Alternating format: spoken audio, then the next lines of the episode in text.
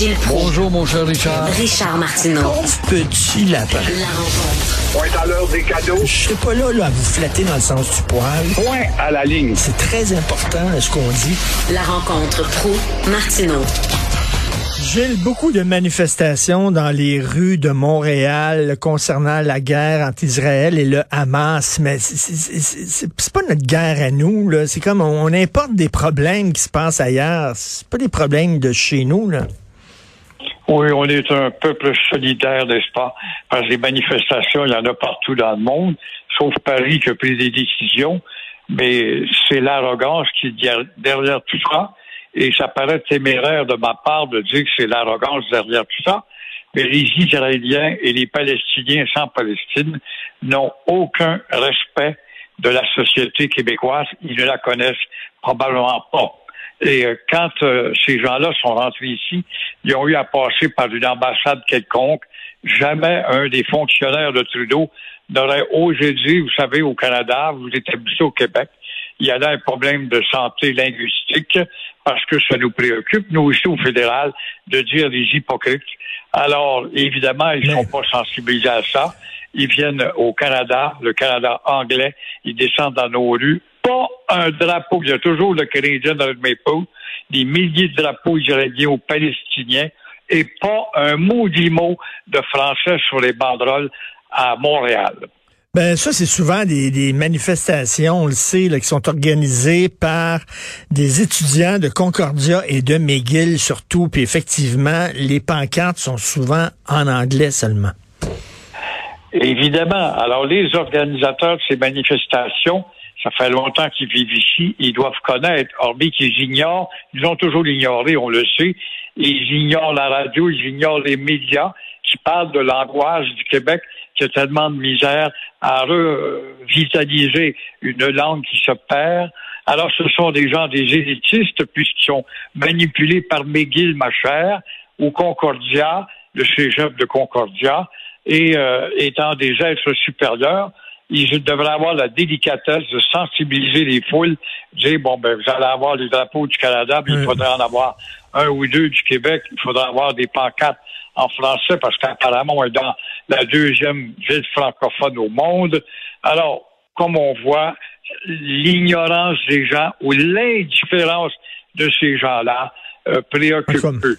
En tout cas, heureusement, on peut se dire qu'ils ne euh, représentent pas l'ensemble au complet parce qu'on connaît, euh, vous et moi, des Arabes qui parlent français puis des Juifs qui parlent français.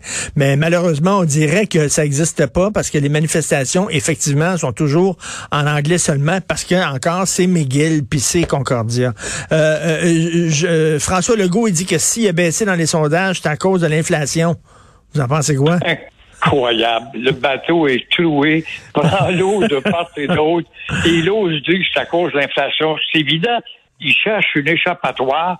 Il ne veut pas dire que c'est à cause de sa manipulation. Il n'est même pas un bon manipulateur. Il ne veut pas dire, bien sûr, que c'est à cause aussi de la déception qu'il a créée auprès de son aile nationaliste, ah. apparemment. Moi, quand je l'entends galvauder, on est des nationalistes, puis on salue Camille Lorrain et René Lévesque hier. Ça, c'est le bout du bout. Justement, voilà un exemple de manipulation malhabile, hypocrite. Et encore une fois, il dit, il n'y a pas un gouvernement qui a fait plus pour tout ça, pour les subventions aux étudiants étrangers à McGill ou à Concordia. Alors, euh, qui a fait plus que le gouvernement, on a même fait, fait plus que le gouvernement de René Lévesque. Hey, hey, hey, mais comment se fait-il qu'il n'y a pas un maudit journaliste qui ne reprend pas que c'est que tu fais du visage qui est revenu à celui des années 50 dans les rues de Montréal avec les raisons sociales?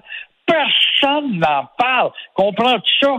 Comprends-tu ça? On parle de l'anglicisation par-ci, l'anglicisation par-là, mais on parle pas de l'anglicisation visuelle. Celle qui envoie le message le plus fort à ceux et celles qui arrivent d'ailleurs pour entrer à Montréal, pas un mot.